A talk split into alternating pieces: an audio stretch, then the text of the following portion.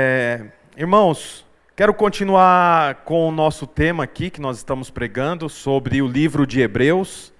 Eu vou ler o livro de Hebreus no capítulo 5, queria que você pegasse aí a sua Bíblia. É, quero lembrá-los aqui sobre o, o porquê esse livro está na Bíblia, né? o livro de Hebreus. Como vocês já sabem, existia uma religião, a religião judaica. Esses hebreus estavam se convertendo ao cristianismo e abandonando o judaísmo. O judaísmo é uma religião baseada na velha aliança, ou seja, no Velho Testamento. Então, o judaísmo ele foi uma religião, é, uma religião que seguia a Bíblia, mas que quando chegou na nova aliança, o judaísmo deveria mudar e deveria tornar-se o cristianismo, porque o Velho Testamento é sombra do Novo Testamento. Então, no Velho Testamento é, vinha falando, por exemplo, sobre a vinda de Jesus.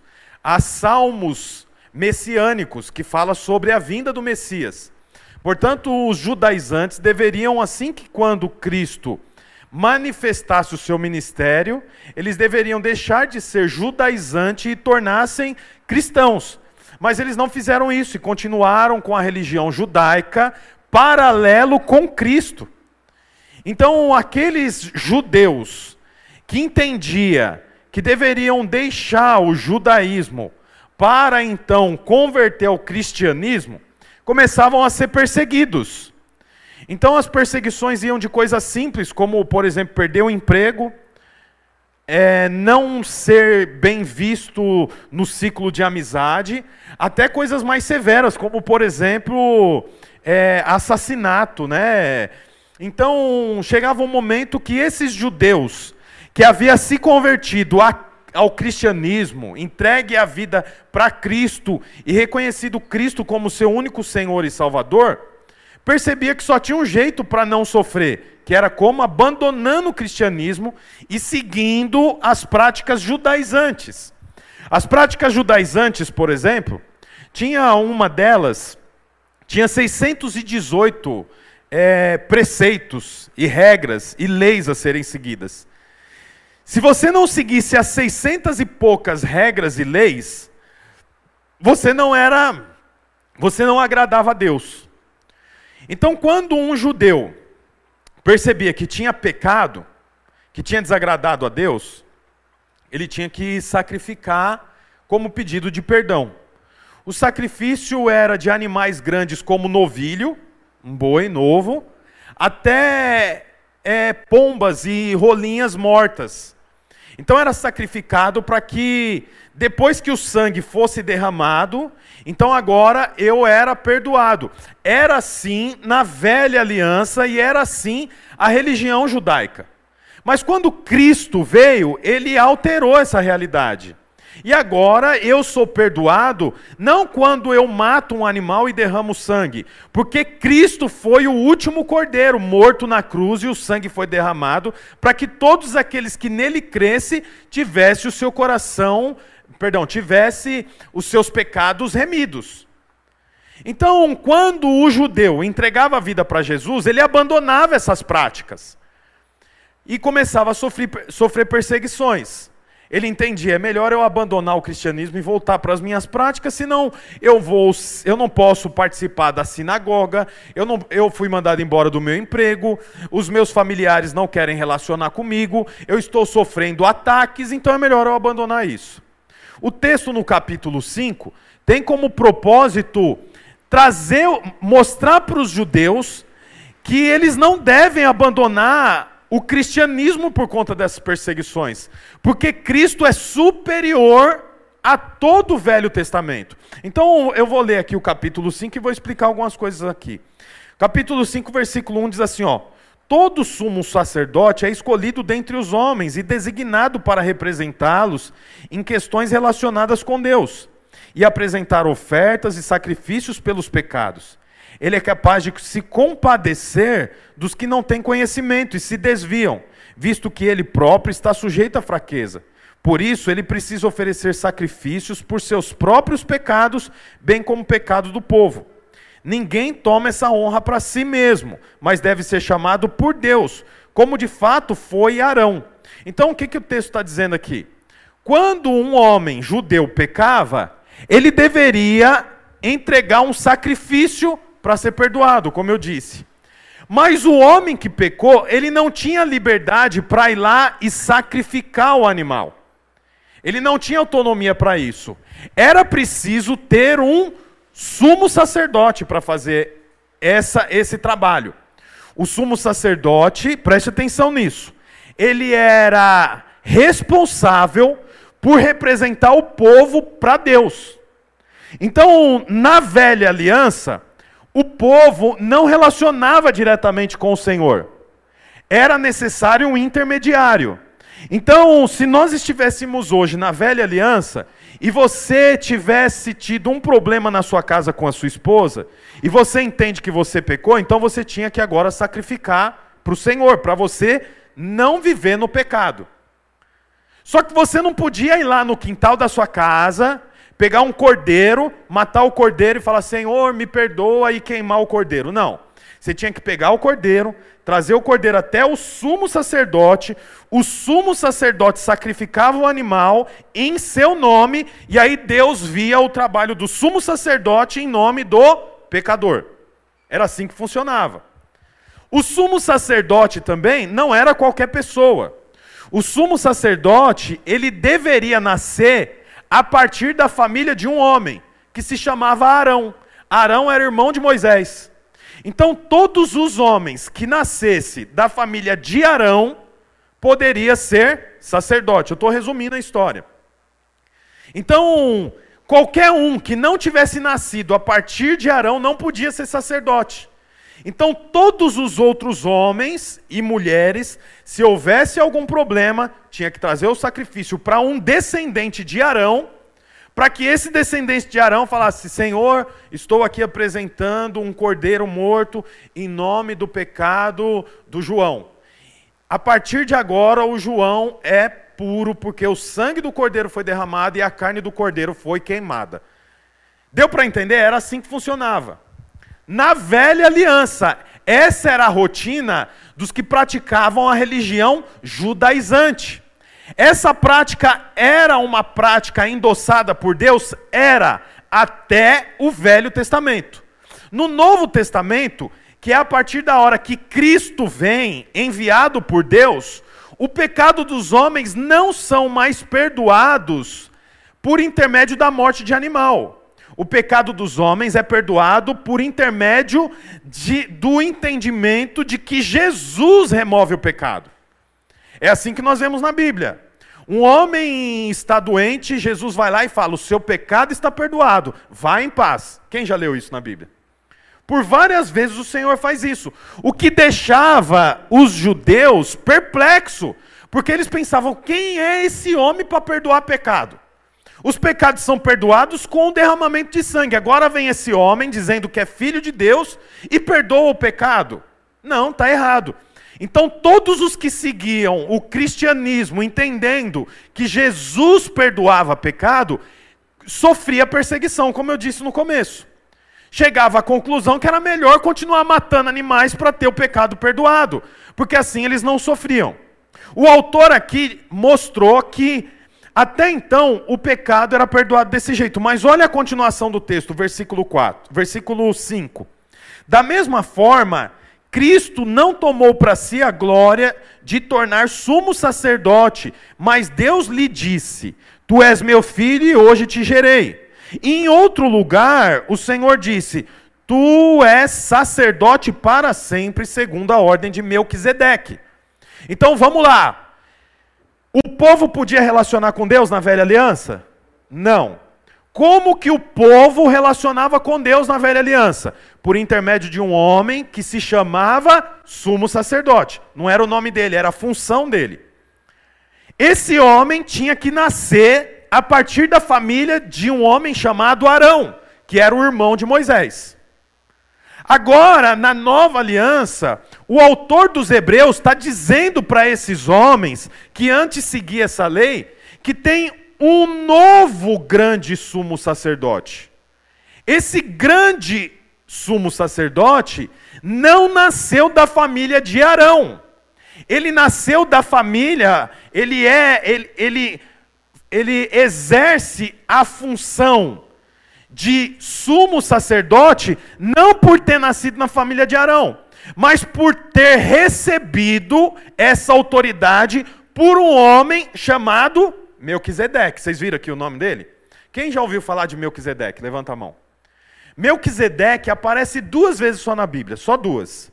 A primeira vez em Gênesis 14 e a segunda vez em Salmo 110, só. Não se tem muita informação sobre Melquisedeque, mas mostra que Melquisedeque era um homem de extrema autoridade, porque o próprio Abraão, que é o pai da fé, deu o dízimo dele para Melquisedeque. Melquisedeque o nome Melquisedeque tem um significado. E o significado do nome Melquisedeque é rei da justiça. É isso que significa o nome. Você sabe, hoje o nome não quer dizer muita coisa, mas lá atrás o nome significava muito. Nós vemos isso na vida de Jacó, nós vemos isso na vida de, do próprio Abraão, que teve o nome alterado. Melquisedeque significa rei da justiça. E Melquisedeque é rei. Todo rei é rei de uma região a Bíblia fala que Melquisedeque é rei de uma região chamada Salém, que significa paz. Na verdade, a pronúncia não é Salém, é Shalem, que é derivado de Shalom, que significa paz. Então, percebe, anteriormente, o povo não relacionava com Deus, porque tinha o sumo sacerdote que tinha que nascer da família de Arão. Mas na nova aliança já não existe mais esse homem que era o sumo sacerdote nascido de Arão, que sacrificava. Agora existe um outro homem no lugar desse sumo sacerdote da família de Arão. O nome desse homem é Jesus e ele é sumo sacerdote não da linhagem de Arão, mas da linhagem de Melquisedeque. Quem é Melquisedeque? rei da justiça e rei da paz. Então observe, se no Antigo Testamento, na Velha Aliança, eu relacionava com Deus por intermédio de um homem, hoje eu relaciono com Deus por intermédio de Cristo. Se antes eu na Velha Aliança era necessário um homem da família de Arão, que inclusive era irmão de Moisés, Moisés foi o homem da lei que estabeleceu a lei a lei mosaica, como diz né, os estudos, se antes eu relacionava com Deus por intermédio desse homem que representava Arão, agora eu relaciono com Deus por intermédio de Cristo, que representa Melquisedeque. Melquisedeque é quem? Rei da justiça e rei da paz. Portanto, hoje nós não relacionamos mais com Deus por intermédio das leis mosaica. Nós relacionamos com Deus por intermédio da autoridade de Melquisedeque, que é o rei da justiça e o rei da paz.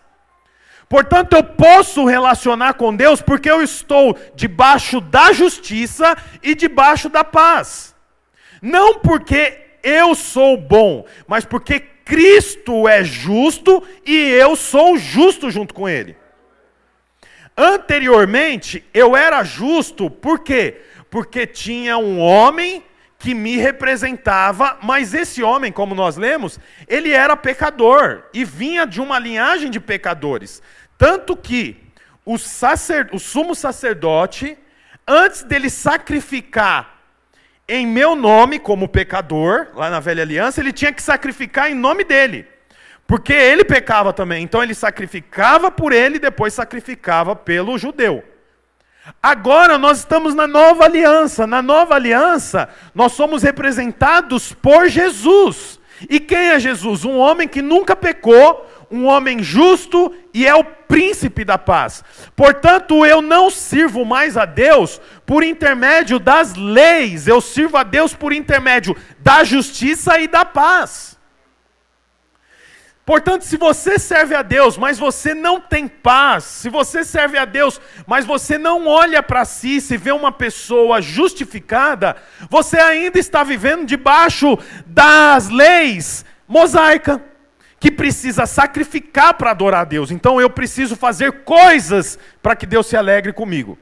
Então eu preciso tocar para que Deus se alegre comigo. Eu preciso jejuar para que Deus se alegre comigo. Eu preciso orar muitas horas para que Deus se agrade de mim. Eu preciso liderar uma célula para que Deus se agrade de mim. Eu preciso dar um dízimo para que Deus se agrade de mim. Eu preciso ler tantos capítulos da Bíblia para que Deus se agrade de mim. Então, eu estou vivendo debaixo do sacrifício. Eu não vivo debaixo do sacrifício. Eu vivo debaixo da justiça e da paz. Portanto, eu oro, mas eu não oro para ser justificado. Eu oro porque eu sei que eu já sou justificado e eu tenho paz com o Senhor. Eu não lidero célula e eu não vou para a célula para que eu possa ser bem visto pelo Senhor, porque eu já sou bem visto pelo Senhor, porque Ele é o príncipe da paz e o rei da justiça. Eu sou justificado. Eu não preciso mais fazer coisas para ser justificado. Eu sou justificado porque hoje eu estou debaixo de um Deus, de Cristo, que Ele é o príncipe da paz e o rei da justiça. Você já foi justificado. Portanto, eu não estou dizendo que eu não vou ler a Bíblia. Eu tenho um plano de leitura da Bíblia. Eu leio a Bíblia praticamente todos os dias. Mas eu não faço isso para receber alguma coisa. Eu faço isso porque eu tenho clareza que eu não vivo mais debaixo da ordem do sacerdote vindo de Arão, o qual tem que cumprir leis para ser bem visto pelo Senhor. Eu estou debaixo do mandado de Cristo, que Ele é o Rei da paz e o Rei da justiça. Eu não preciso mais fazer coisas para agradar a Deus. Eu faço as coisas que agradam a Deus, porque isso também me agrada. Eu vivo junto com Ele. Você precisa entender o que é o cristianismo. E o cristianismo não é fazer coisas para que Deus te aplauda.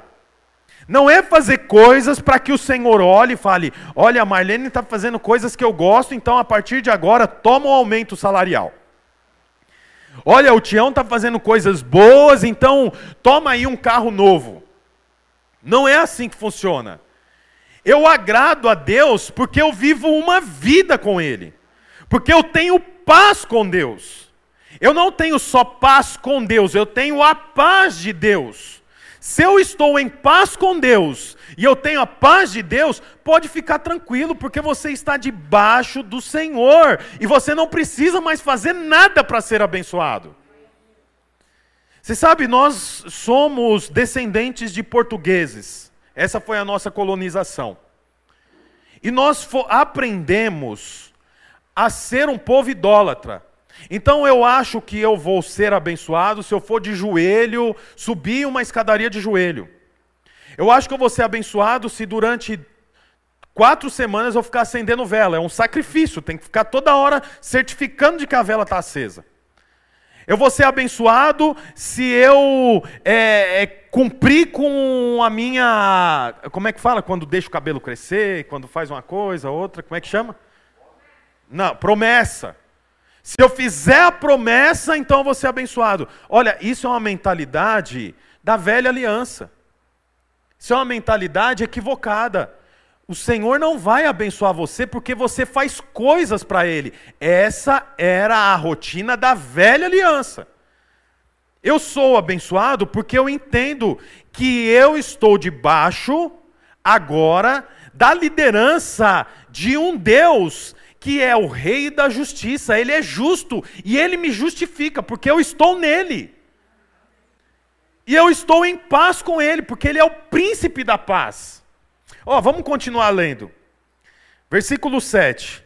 Durante os seus dias de vida na terra, Jesus ofereceu orações e súplicas em alta voz e com lágrimas. Aquele que o podia salvar da morte sendo ouvido por causa da sua reverente submissão, embora sendo filho, ele aprendeu a obedecer por meio daquilo que ele sofreu. A única coisa que Jesus teve que aprender é a obedecer. É o que está escrito aí. Ele precisou aprender a obedecer. É um Deus. Jesus é Deus. sendo Deus, tinha uma coisa que ele não precisava fazer, obedecer. Mas ele veio como homem, viveu como homem e aprendeu a obedecer. Ele não aprendeu a obedecer porque ele não sabia, ele aprendeu a obedecer porque ele foi reduzido à, à nomenclatura de um homem. Então agora ele precisou aprender a obedecer. Olha o 9. E, uma vez aperfeiçoado, tornou-se fonte da salvação eterna para os que lhe obedecem sendo designado por Deus sumo sacerdote, segundo a ordem de Melquisedeque. Portanto, o autor de Hebreus está dizendo para esses homens que seguiam a velha aliança: olha, vocês não estão mais debaixo da ordem de Arão, tendo que sacrificar animais e seguir 618 pre preceitos para agradar a Deus. Agora você está debaixo da ordem de Melquisedeque. Não há mais necessidade de animais serem mortos. Jesus já morreu. Agora não há mais necessidade de que os anima animais morram e continuem sangrando, porque Jesus é o último sacrifício. Você é remido pelo sangue de Jesus. É outra ordem. Se antes a ordem era de Arão, a ordem hoje é de Melquisedeque. Olha o versículo 11, que interessante. Quanto a isso, temos muito que dizer, há muito para dizer sobre isso. Coisas difíceis de explicar, porque vocês se tornaram lentos para aprender. Então ele está dizendo aqui: olha, eu sei que esse assunto é complicado, não é simples de entender. Há muito para dizer, mas eu não posso avançar, por quê? Porque você é lento para aprender. Então é interessante porque você percebe que o tamanho da revelação, presta atenção nisso, o tamanho da revelação depende da sua disposição para entender. Se você for lento para buscar o Senhor, se você for lento para entender o que o Senhor está dizendo, se você for lento para se aprofundar na nova aliança, você vai ficando na velha aliança. Por quê? Porque demora, não, não tem esforço, não tem busca, não tem leitura. Então, quer dizer, o crente tem o coração bom, tem o coração em Deus, mas não desfruta de todas as bênçãos. Por quê? Porque é lento para aprender. E é um assunto complicado. É como ele está dizendo, isso que eu estou pregando aqui é um assunto complicado, não é fácil de aprender. Mas à medida que você aprende, você entende que tem coisas que você acredita que desagrada a Deus, que não necessariamente desagrada a Ele. Sabia disso? Tem um monte de coisa que desagrada mais o crente do que o Deus dos crentes. Tem muitas coisas que a religião diz que é ruim, mas Deus nunca disse que era ruim. Eu não tenho tempo para entrar em tudo isso. Mas como que eu sei? Quando eu busco ao Senhor e não sou lento para aprender. Você sabe, o lento para aprender é quem tem dificuldade para ouvir. Uma criança que vai para a escola e ela se concentra para ouvir, ela aprende. Mas uma criança que é hiperativa, que está o tempo inteiro querendo fazer um monte de coisa, ela não tem disposição para ouvir e naturalmente se torna lento para aprender. Ocasionalmente precisa ficar dois anos no, na mesma série. Por quê? Porque está bagunçando, está correndo de um lado para o outro na sala não presta atenção no que a professora está dizendo. Quando chega no dia da prova, não consegue nota. Não conseguindo várias vezes a nota, vai ter que repetir de novo. Por quê? Porque é lento para ouvir, não tem disposição para ouvir. Muitas vezes acontece isso com o crente. O assunto não é simples. Ao invés de aprender e de ouvir, não aprende e não ouve. O que, que acontece? Repete de ano. Quantas vezes você já não repetiu de ano? Repetiu de ano, talvez, no seu casamento, repetiu de ano na administração financeira, repetiu de ano comprando o que não era para comprar, vendendo o que não era para vender, repetiu de ano fazendo aliança e sentando na mesa de pessoas que você não deveria fazer aliança e não deveria sentar na mesa. Por quê? Porque é lento para aprender, repete de ano. É importante que você se dedique a ouvir o Senhor a relacionar com o Senhor, porque há muitas coisas a ser dito sobre o mundo espiritual. A sua vida não é definida nesse mundo terreno. A minha vida e a sua vida é definida no mundo espiritual. Quando eu não tenho percepção do mundo espiritual, a minha vida terrena vai a ruínas. E aí o que acontece? Gente se suicida, pessoas vivem felizes, não dormem uma noite inteira de sono. Por quê? Porque não tem conhecimento do mundo espiritual. Por isso é importante que você se muna, tenha munição do mundo espiritual. Como que você faz isso? Ouvindo a pregação. Como mais que você faz isso?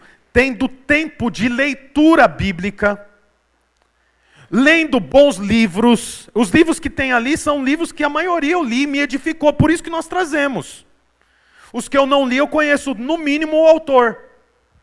Então, quer dizer, eu preciso ter munição para mim poder entender o que acontece no mundo espiritual, para que eu não me torne lento para aprender. Olha a continuação, versículo 12, olha que, que interessante. Embora essa altura já, já devessem ser mestres, vocês precisam de alguém que lhe ensine novamente os princípios elementares da palavra de Deus. Então, é curioso, porque essas pessoas que estão ouvindo essa pregação lá nos Hebreus, que estão lendo essa carta que foi escrita muitos anos atrás, aproximadamente 90 anos depois de Cristo foi escrito esse livro de Hebreus. O que, que o autor está dizendo? Olha, já era para vocês estarem ensinando. Mas vocês não estão ensinando. É engraçado que lá no versículo anterior fala, é lento para aprender. Então ele coloca essas pessoas como alunos. Mas depois ele diz, mas vocês também já era para estar tá ensinando, e no entanto está aprendendo os princípios básicos. Então, ao mesmo tempo que ele fala como aluno, ele fala como professor. O aluno tem uma implicação: ouvir. A minha mãe dizia sempre para mim: você não precisa estudar tanto. Se você ouvir a professora na hora que ela está dando aula, você vai observar e vai conseguir fazer a prova. Lógico, isso para o ensino fundamental. Então a implicação do aluno é ouvir, mas a implicação do professor é falar. Portanto, eu me torno frágil no mundo espiritual quando eu não tenho disposição para ouvir, mas também não tenho disposição para falar. Ao invés de eu falar, eu retenho. Isso significa que eu vivo uma vida de depósito. Então eu faço depósitos, depósitos, depósitos, mas não faço saque. Você precisa fazer saque. No seu trabalho você precisa fazer saque. Como que eu faço saque? Você não ouve pregações aqui aos domingos? No seu emprego faz saque lá. Fala para as pessoas o que o Senhor tem feito na sua vida, prega para elas. Sabe como que você faz saque? Ouvindo a pregação e no dia seguinte colocando em prática, abandonando coisas que você sabe que não faz bem para você. Abandonando práticas que você sabe que não faz bem nem para você e nem para sua família. Mas o que acontece muitas vezes? Nós fazemos depósitos, então você vai ouvindo. Você vai ouvindo, você ouve sobre muitos assuntos aqui, mas não faz saque, não põe em prática. Quer dizer, era para ser mestre, mas não consegue pôr em prática nem os princípios elementares. Fica com inveja, com ciúmes, morde a isca da ofensa, não consegue abandonar a bebida alcoólica, não consegue abandonar o álcool, não consegue abandonar o vício pelo cigarro. Por que não consegue? Ah, porque eu sou muito fraco. Não, isso a Bíblia já diz que nós somos fracos. A Bíblia já falou isso. Não há descoberta em saber que você é fraco.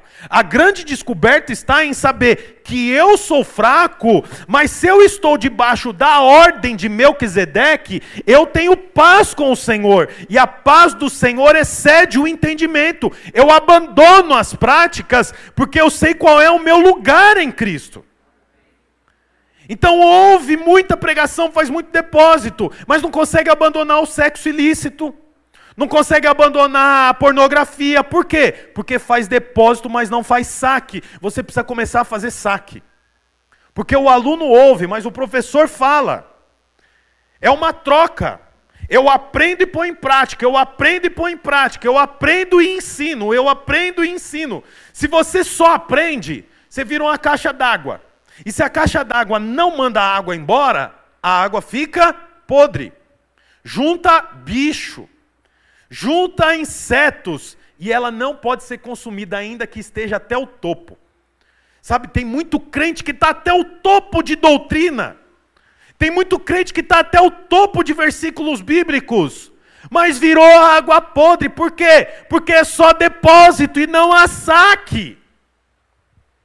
Não há saque, não manda embora, não ensina, não ora pelas pessoas. Eu estava num casamento a semana passada, inclusive está aqui o casal que casou, olha aí, ó. Uh! Uh! Deus abençoe. que o Senhor dê graça, misericórdia, paz. Amém, casados? Amém. Aí um, irmão estava é, lá e aí ele veio falar para mim, pastor, eu fui ali, que a minha esposa estava com dor de cabeça. Nem sei se eu dei esse testemunho aqui. Estava com dor de cabeça, cheguei lá falei, olha, a equipe aí da cozinha, não tem um remedinho para dor de cabeça? Aí ela falou assim: Não, é, ela falou assim: Eu não sei, mas eu posso orar por você. E aí ele falou: Não, não é para mim, não, é para minha esposa, é uma dor de cabeça assim, assim, assim. Ela falou: Vou ver se eu consigo arrumar o remédio, mas se não, eu vou lá orar.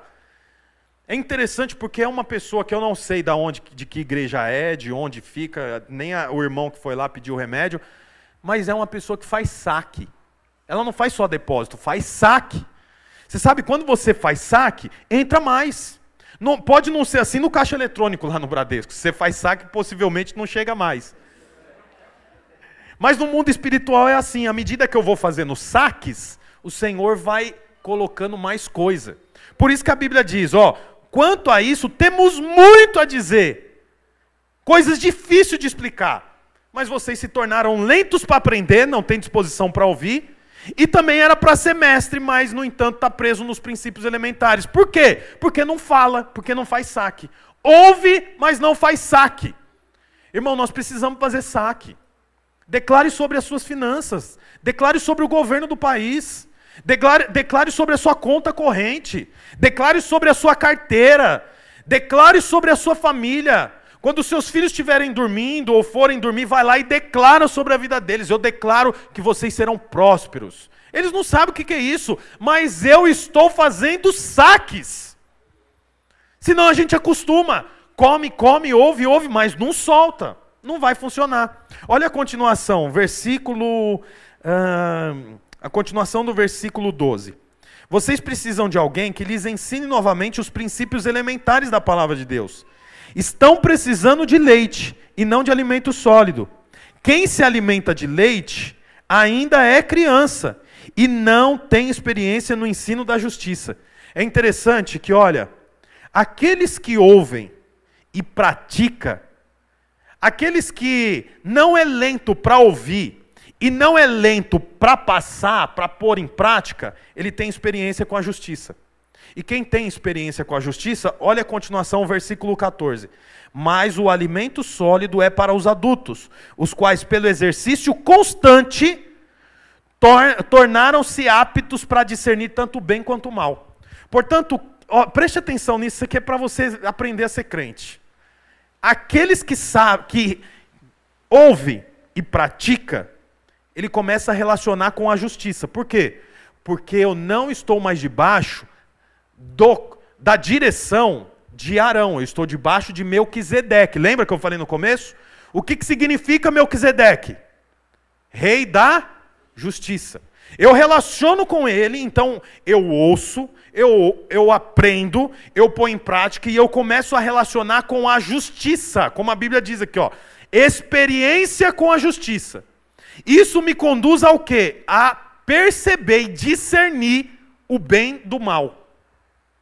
É engraçado que aqueles que entendem a velha aliança e a nova aliança, eles não precisam mais de um sacerdote para representar. Ele sabe discernir entre o bem e o mal, não porque comeu do fruto do conhecimento, mas porque relaciona com o Deus da justiça. Eu tenho experiências com a justiça. Isso significa que eu governo a minha vida. Se eu tenho problema no meu casamento, a culpa não é do sacerdote que não me representou bem. A culpa é minha que não relaciono com a justiça. A culpa é do meu relacionamento que foi estabelecido no pecado. Eu não relacionei com a justiça, agora eu estou nesse caminho. Eu não sei discernir entre o bem e o mal, então eu preciso de um guru espiritual. Então, alguém quer fazer alguma coisa, ele precisa antes passar pelo guru espiritual dele. Por quê? Porque não sabe discernir entre o bem e o mal. Você sabe, o meu filho, ele vai no banheiro, e aí ele, quando ele está lá no banheiro, ele sai daí, o que, que eu falo para ele? Levi, você se limpou? Aí eu entro lá e limpo o meu filho, porque ele não sabe se limpar ainda. Coisa de criança. Sabe, seria muito constrangedor a esposa ter que falar isso para o marido. O marido sai do banheiro, bem, você se limpou? Volta lá que eu vou ver. Não é constrangedor? É muito constrangedor. É constrangedor. O ca... Eu falo isso para o meu filho também. Come brócolis, porque é bom. Come abobrinha. Você não faz isso para o seu filho também? Seria constrangedor o marido ter que falar isso para a esposa. Bem, você precisa comer um pouco mais de abobrinha. Para falar. Não, brincadeira. Falar mais abobrinha. Não, não, não, não, não. Você precisa comer mais. Você precisa. É constrangedor. Não funciona. Por quê? Porque é adulto. Você sabe, no começo, no começo da vida cristã, você precisa de alguém para te direcionar. Você precisa de alguém para mostrar para você o caminho. Mas quando você cresce, agora você deve relacionar com a justiça. E quando você relaciona com a justiça, você sabe discernir entre o bem e o mal. Ninguém precisa mais dizer para você se você pode ir numa festa de debutante ou não, se quanto de cerveja que você pode beber ou não. Qual é o lugar que você deve frequentar ou não? Porque eu relaciono com a justiça. Eu sei discernir entre o bem e o mal. É o que o texto diz. Olha, olha lá o final do versículo. Ó, é, então, versículo 13: Quem se alimenta de leite ainda é criança e não tem experiência no ensino da justiça. Por que não tem experiência no ensino da justiça? Porque não relaciona com Deus da justiça. Então, o que, que isso me traz? Olha lá. Os quais, pelo exercício constante, tornaram-se aptos para discernir tanto o bem quanto o mal. O que, que vai fazer você discernir entre o bem e o mal? Não é ter um bom pastor, não é ter um líder de célula. O que vai fazer você discernir entre o bem e o mal é você relacionar com o Deus da justiça. E aí você não precisa mais de ter um, uma pessoa que te conduz para o Senhor. Quem te conduz para Deus é Cristo, que é o Rei da justiça. Ele te conduz para Cristo. Portanto, você começa a entender o que é bom e o que é ruim. Então, eu não preciso de que alguém diga para mim qual site eu posso entrar e qual site eu não posso entrar. Eu não preciso de alguém dizendo o tempo todo para mim como eu devo tratar minha esposa ou como eu não devo tratar minha esposa. Por que, que eu não preciso? Porque eu sou bom? Não, porque eu relaciono com Deus da justiça. Isso traz para mim discernimento. Se você não relaciona com Deus da justiça, o que, que acontece? Você precisa do tempo todo alguém atrás de você falando, não, igual a gente faz com os filhos não corre com a tesoura na mão, desce a escada devagar. Não fala isso, não fala aquilo. Você está errado, você está certo. Pode ir, não vai. Quero dizer uma coisa para você: você está livre disso. Agora, como saber se você está fazendo o certo e deixando de fazer o errado? Discernindo com Deus da justiça. Você não pode ser um cristão que come só no domingo. Imagina se você almoça só no domingo e passa todos os outros dias da semana sem comer. O que, que vai acontecer com você? O que, que vai acontecer comigo? Vamos morrer. Ou no mínimo, vamos viver muito mal. Debilitados, não dá conta de fazer um exercício, não tem ânimo para fazer nada. Por quê? Porque só come uma vez por, por semana. A vida com Deus não pode ser um alimento só no domingo. Você tem que se alimentar dentro da sua casa. Você tem que se alimentar dentro do seu quarto, você tem que se alimentar no seu dia a dia, falando com Deus, relacionando e tendo experiências constantes, como diz ali. Experiências constantes com o Senhor. O grande problema é que nós vivemos num tempo de fast food. É correria, é o tempo inteiro corrido. Então o tempo que você separa para ouvir para Deus é no domingo das 10 às 11h30. E o resto da semana? O resto da semana eu estou trabalhando, estou levando meus filhos para a escola, eu estou cuidando da minha vida. Aí você vai comer de novo, só no outro domingo. Sabe o que, que vai acontecer? Vai acontecer que a nossa vida cristã vai ser terrível. Vai ser difícil, por quê? É igual se alimentar uma vez por semana só. Ninguém aqui se alimenta uma vez por semana só. Nós nos alimentamos todos os dias. Eu não posso e eu não vou conseguir ter uma vida plena no Senhor se eu não me alimentar diariamente dele. Essa que é a vida cristã. A vida cristã não é uma vez por semana, gente. A vida cristã não é vir aqui e ouvir um guru espiritual. Eu estou aí sentado junto com você. Eu estou aqui à frente porque o Senhor me direcionou para isso. Mas eu não, eu não tenho nada melhor do que você. Inclusive, se eu for um sacerdote, eu tenho que sacrificar para mim, para depois sacrificar para você. Por isso que nós todos vivemos o sacrifício de Cristo. Você tem autonomia para relacionar com Ele. Você tem autonomia para declarar sobre a sua vida. Você tem autonomia para expulsar demônios, a Bíblia diz. Você não precisa de um pastor para fazer isso. Você tem autonomia para declarar sobre a sua casa. Ah, então para que serve um pastor? O pastor é um irmão, nós estamos aqui junto. Eu posso, por exemplo, eu vou visitar os irmãos, sempre no final eu falo, posso orar por você? Quero abençoar, tem alguma coisa que, eu, que você precisa? Nós estamos unidos, nós somos juntos. Há duas semanas atrás eu fui na casa do Darcy, na hora de ir embora, ele falou, pastor, eu quero orar por você, abençoar sua casa, sua família. Foi invertido. Ele orou por mim. Por quê? Porque nós somos todos, nós estamos todos juntos olhando para Cristo. Nós nos alimentamos de Cristo. Nós somos capacitados por Cristo. Então, em nome de Jesus, como diz o versículo 1 do capítulo 6, olha lá. Portanto, deixemos os ensinos básicos a respeito de Cristo e avancemos para a maturidade. Avance para a maturidade. Deixe, deixe os ensinos básicos. Porque já era para ser mestre, mas não é mestre por quê? Porque está no ensino básico ainda. Pode, não pode?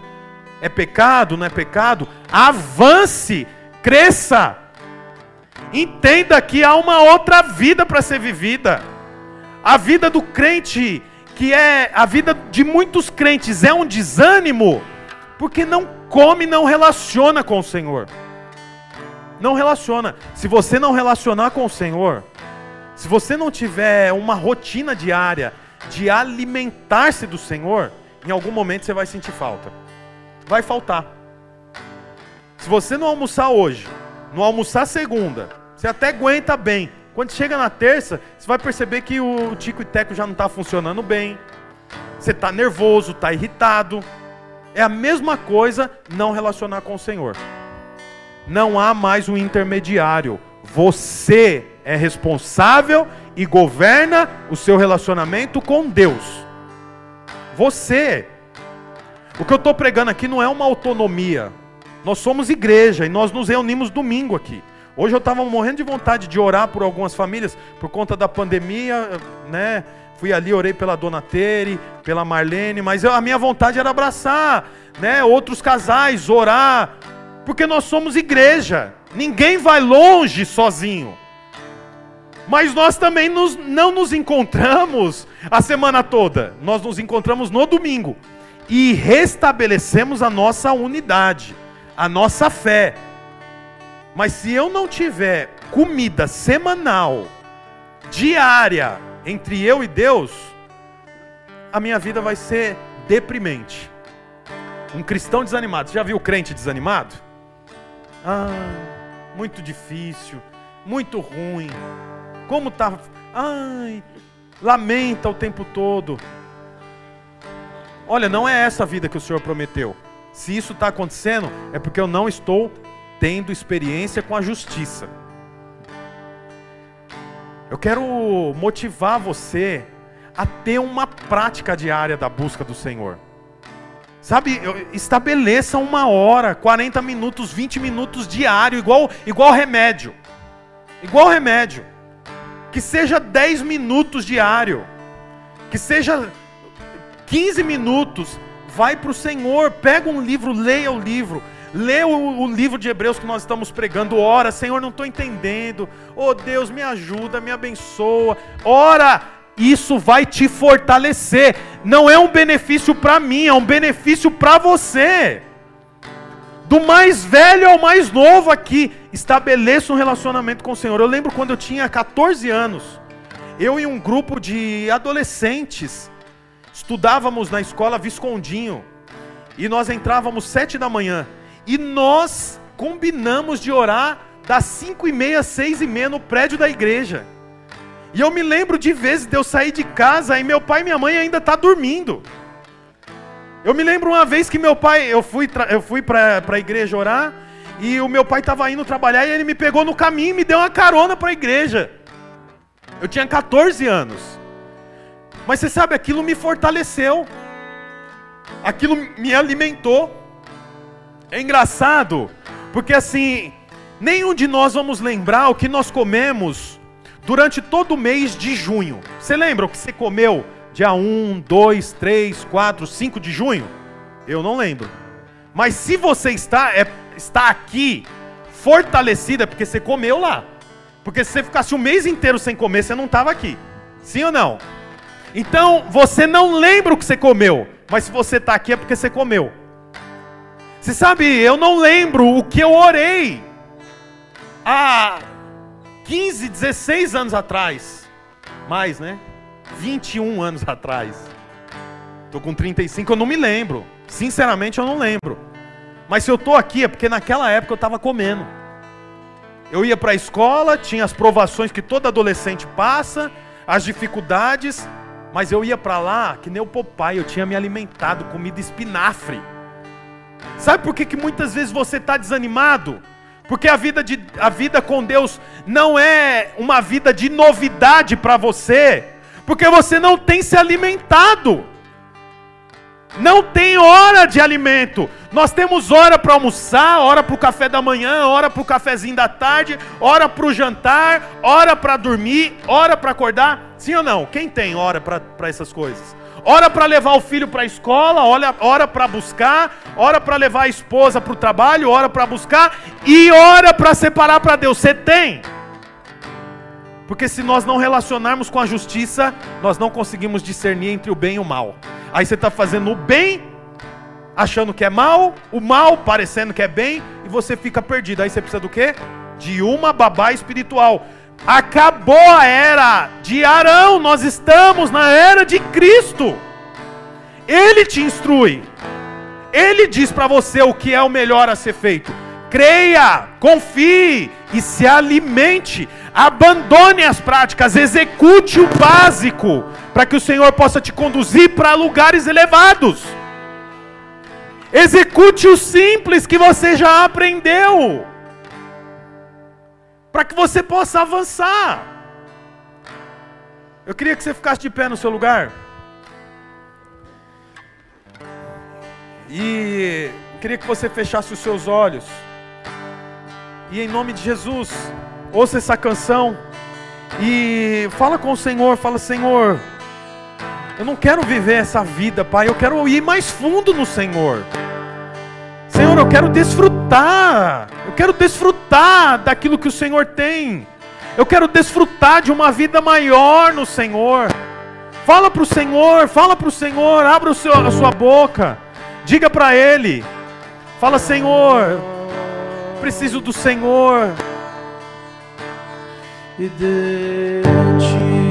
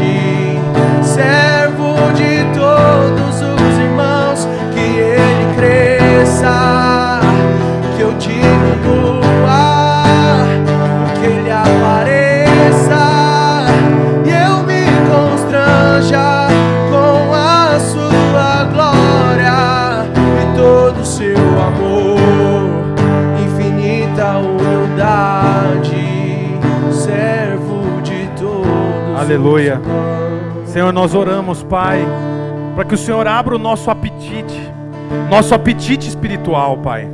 Senhor, em nome de Jesus, nós queremos ter experiência com a justiça, porque assim eu aprendo a discernir entre o bem e o mal.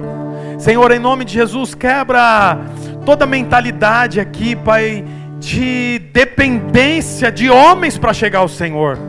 Essa é uma prática da velha aliança. Hoje eu dependo apenas do sacrifício de Cristo.